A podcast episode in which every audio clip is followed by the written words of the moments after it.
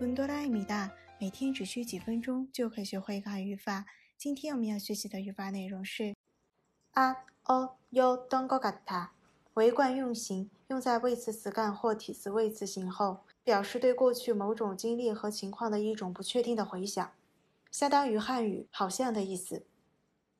首先看一下例句，好像是在这里的。여기였던것같아 요。 여기였던것같아 요。 上个学期的韩语成绩怎么样？不怎么好。지난학기한국어성적이어땠어 요？ 별로좋지않았던것같아 요。 지난학기한국어성적이어땠어 요？ 별로좋지않았던것같아 요。